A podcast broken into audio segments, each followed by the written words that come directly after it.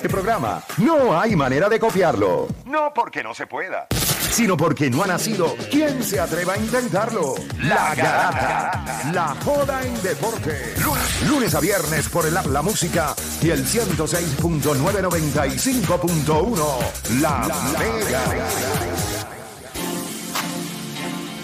Bueno, te está escuchando la garata de la Mega 106.995.1 y vamos a darle rapidito como le prometimos, ¿verdad? Le damos la oportunidad a toda la gente que se conecta a través de la aplicación La Música porque ayer fue la conferencia de prensa en donde se presentó el equipo nacional de Puerto Rico. Nosotros habíamos hablado acá en el programa de esa lista de 12 jugadores. Hubo gente que llamó, eh, dio su opinión sobre el equipo. Yo creo que todo el mundo está muy entusiasmado con lo que va a pasar, o por lo menos con la selección de estos jugadores siempre van a haber personas que van a encontrar que este otro jugador o el otro eh, pudo haber estado o por qué este está y este no.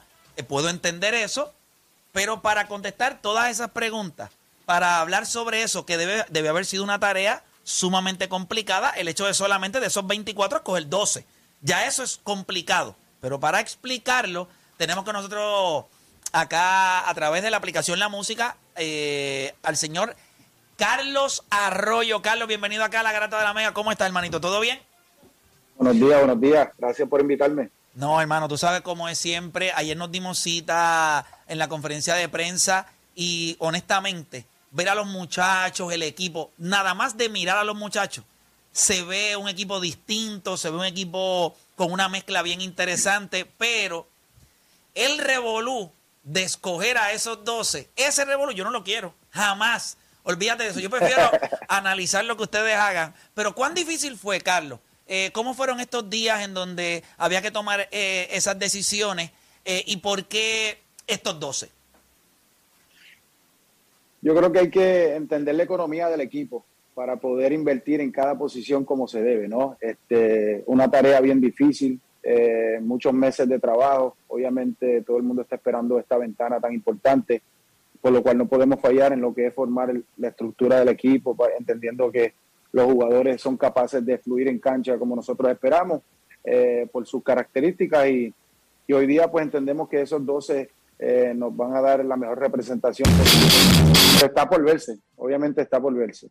Eh, pero estamos contentos con el grupo que, que decidimos tener. Hay algo que dijiste ahora mismo que te la voy a robar, pero full.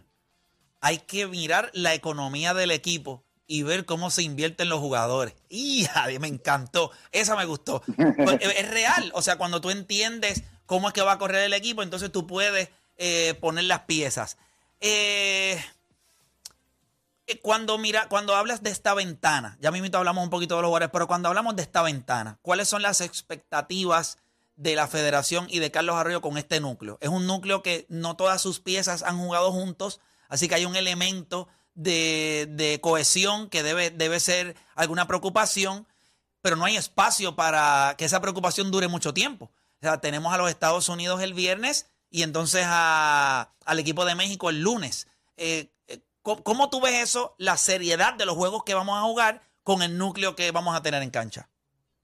Yo entiendo que la, la, desventaja que tiene este equipo es que no ha tenido muchos días de entrenamiento, ¿no? Eh, y cuando tú formas un equipo, eh, pues obviamente crear química y que los jugadores se entiendan en la cancha y, sepan obviamente cómo, cómo, cómo, competir juntos en cancha, pues entender la estructura de Nelson también, todo eso toma tiempo. Entiendo que al, equipo de Estados Unidos no tener una temporada entre medio, como la tenemos nosotros, pues le da oportunidad a ellos pues tener ya dos semanas, una semana antes de entreno y poder eh, cliquear como se supone. Al igual México, eh, tú sabes, son jugadores que ya no están en el medio de la temporada. Lo, beneficia, eh, lo, que nos beneficia a nosotros es que los muchachos están en buena, en buena condición física en este momento, tú sabes. Es cuestión de ellos entender jugadas, el sistema de Nelson, hacer el clic de, a lo mejor Gary que viene de, quebradilla, pues hacer el clic y entender la jugada de Nelson en tres días. Eh, es un cambio de, pace que ellos tienen que hacer y, han pasado por esto. Todo el mundo está en el mismo proceso, eso no hay excusa. Es un, tiempo bien corto para, para poder eh, eh, acoplarnos lo más rápido posible. Juancho, tenía una pregunta. Sí, mira, Carlos, la convocatoria fueron 24 jugadores, se escogen 12. De los 12 que están afuera, ¿cuál es el más que te ha sorprendido en este momento? Hay jugadores que estuvieron en la convocatoria que mucha gente dijo, cuando pensábamos que iban a estar ahí. ¿Cuál de todos esos fue el que más te llamó la atención? Que a lo mejor no está en el equipo, pero que lo miras como para el futuro y dices, él tiene grandes posibilidades de estar en el equipo. Pues mira, yo creo que hay una, una combinación de muchos jugadores que obviamente no están aquí no porque no tengan el talento, ¿no? Eh, o no sean capaces de, jugar a nivel FIBA y competir. Simplemente fue una decisión que entendíamos que estos jugadores, cada pieza, iban a fluir mejor que, los otros. Eh, obviamente todos sabemos eh, la, capacidad de cada jugador que está en esa lista, ¿no? Este, pero no hay preferencia ninguna, sino que es, montando un grupo de jugadores que entendemos que, que van a hacer el trabajo. Definitivo. Carlos, eh, sobre la selección nacional, sobre el equipo, sobre lo de Nelson. No me contestaste ahorita lo de las expectativas de estos dos juegos. O sea, nosotros los únicos juegos que hemos ganado en estas eh, ventanas han sido los juegos que tuvimos contra Cuba. ¿Cuán importante? O sea, yo quisiera que la gente pudiera llevarse desde ustedes la perspectiva de lo que va a pasar el viernes, que me alegra un montón escuchar que esto está sold out. O sea, el viernes es casa llena y nos hace falta eso y nos hace falta que griten y que se metan en el juego. Pero háblale un poquito al fanático eh, de la importancia de estos dos juegos, qué podría significar en, en, en esta trayectoria que ahora mismo tiene la selección, que son estas ventanas, pero en este en específico. No, antes que nada, no le ganamos a Estados Unidos desde el 2004. Okay. Esa, esa, esa, eh, gracias, gracias, gracias. Eso es un ahí, ahí para que sepan. y yo creo que los muchachos entienden eso, ¿no? Este, entienden el compromiso del fanático con el equipo, entienden eh, el compromiso de la federación con el grupo. Eh, estos dos partidos hay que sacarlos sí o sí para poder ir a una segunda ronda con puntos, con confianza. Obviamente, todos sabemos que los grupos no van a ser siempre los mismos por situaciones personales de cada jugador. Eso nos toca a nosotros formar un grupo que, que entendamos pues están bien comprometidos y puedan este, eh, competir a nivel FIBA. pero es ganar, hay que ganar todas las ventanas, sacar, eh, obviamente adelantar en puntos, posicionarlos, posicionar nosotros lo mejor posible para una segunda ronda, pues marchar con, el de arriba en la otra sesión, ya sea Colombia, ya sea Brasil, ya sea Uruguay, pero son ventanas bien importantes. Los muchachos, no sé si todos entienden el formato FIBA y, de lo que se trata cada ventana, pero se les explica y, poco a poco ellos van entendiendo. Pero de que de la importancia de estos dos partidos en casa, yo creo que todo el mundo está al tanto. Durísimo. Eh, Carlos, te agradezco el tiempo, pero no te puedo dejar ir sin antes hablarte de algo rapidito. Mencionaste 2004, que fue la última vez que le ganamos a, Estados Unidos. Hoy yo estreno la, ¿verdad? Se intentó hacer ayer la entrevista con José Piculín Ortiz de One and One. YouTube ayer se tiró, pues, de las del. Tú sabes que YouTube tiene vida propia. Entonces la entrevista no me dijeron que es de, de las mejores, me dijeron. Sí, bueno, esa está durísima. Pero ayer no pudo salir, va a salir, va a salir hoy. ¿Qué tú tienes que hablar cuando eh, hablamos de José Piculín Ortiz y específicamente cuán importante fue ver a ese veterano en el 2004, en esa última victoria que tuvo Puerto Rico frente a los Estados Unidos? ¿Qué, tienes que decir de Pico y el rol que él jugó eh, en, esa, en esa victoria? José Piculín Ortiz para mí es el, mejor de todos los tiempos, el mejor de todos los tiempos, ¿no? Este, lo respeto mucho, fui compañero de él muchos años. Eh, me llevo las memorias de todos los campeonatos que, pudimos tener en Santurce. Eh, fue una persona que fue, eh, influyó mucho en mi carrera, en la manera de, cómo él se comportaba, la disciplina que tenía en los entrenos, en lo profesional que era con el juego. Soy alguien que inspiró no solo a, un pueblo entero, sino que a sus compañeros durante toda su carrera mi respeto. Yo sé, estoy loco por, ver esa entrevista. Yo sé que te la voy a gozar. Está buena, está buena. Sale esta noche a través de mi canal de YouTube. Así que, Carlos, nada, muchísimas gracias por, por tu tiempo. Gracias, obviamente, por siempre decirnos que sí. Y ya tú sabes que esta es tu casa. ¿Estamos? Gracias, mi gente. Mucho éxito. Ahí estaba. Ahí estaba Carlos Arroyo, gerente general de nuestra selección nacional. Y está duro, ¿verdad? Cuando un jugador del calibre de Carlos Arroyo dice, para mí, ese tipo que está ahí, José Picolín Ortiz, es el mejor de todos los tiempos eh, en nuestro deporte. Así que yo creo que eso, eso, es, eso es grande, gente.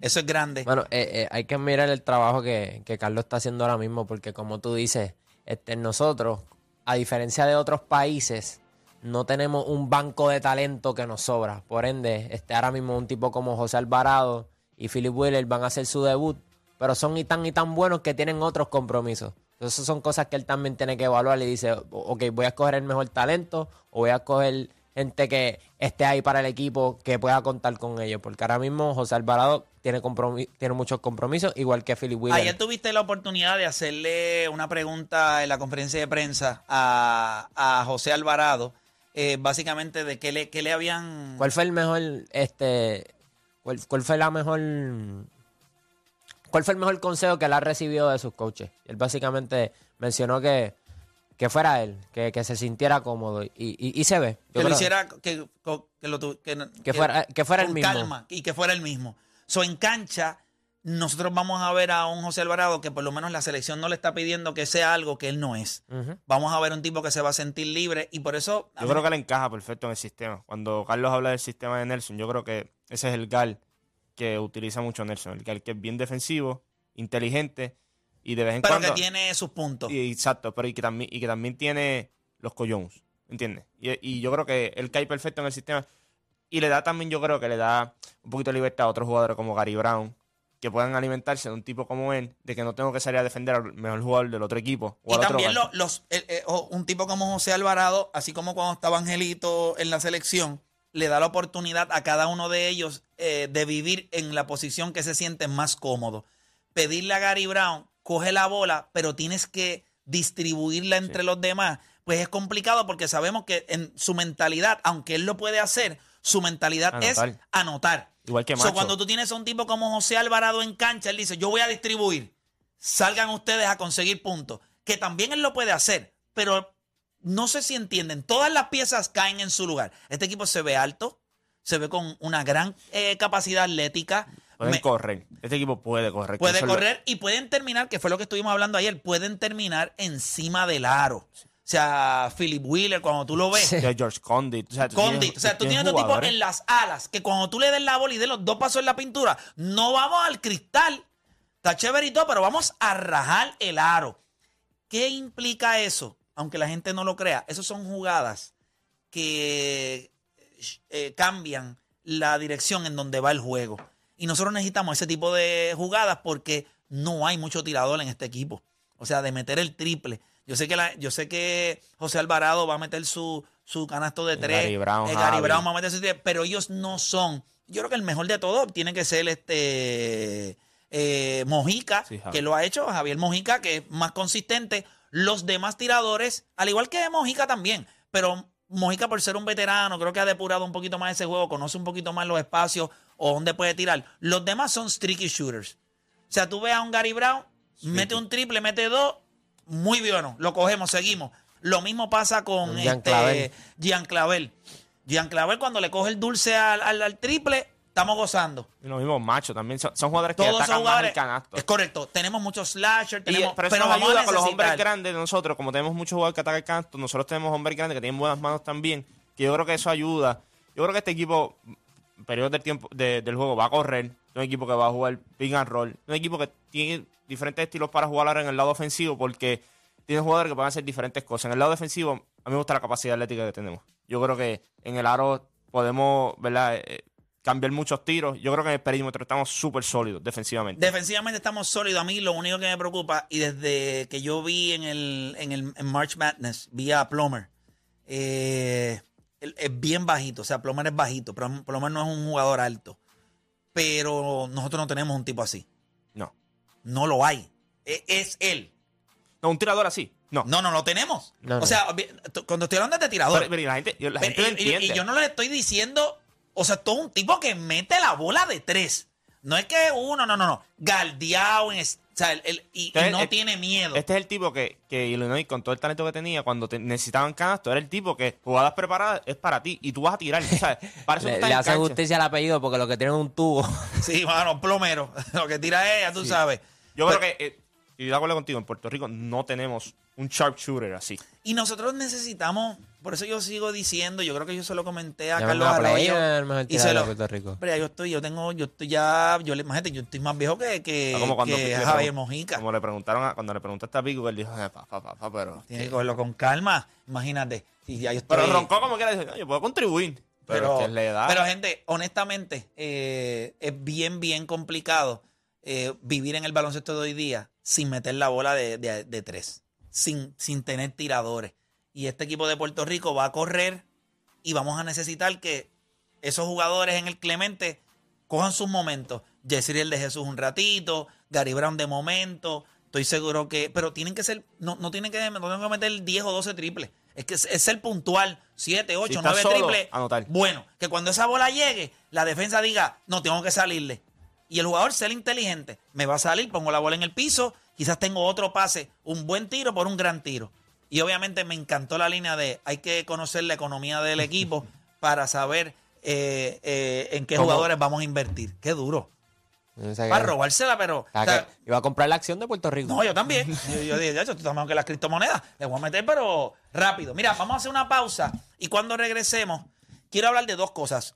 Una de ellas es obviamente lo de la zona de strike. Yo quiero hablar de eso. Porque yo creo que eso, eso va a ser un tema súper importante, así que lo vamos a hablar luego de la pausa. Y la segunda Stephen A. Smith fue a este podcast de JJ Reddick y es este debate eterno que hay entre si las personas que no jugaron pueden hablar del deporte. Él toca unos puntos bien importantes, es bien importante. Hay otros que yo creo que él dejó al descubierto, quizás por el tiempo o porque Stephen A. Smith de ocasiones pues no, va a hablar de todo, o sea, él va a decir lo que él piensa eh, y nosotros le vamos a añadir un poquito más a eso. Así que vamos a hacer una pausa y cuando regresemos venimos hablando, esto es sencillo, gente a usted le gusta el béisbol, pues Ron Manfred dijo que en el 2024 él va a estar empujando para que la zona de strike sea automática.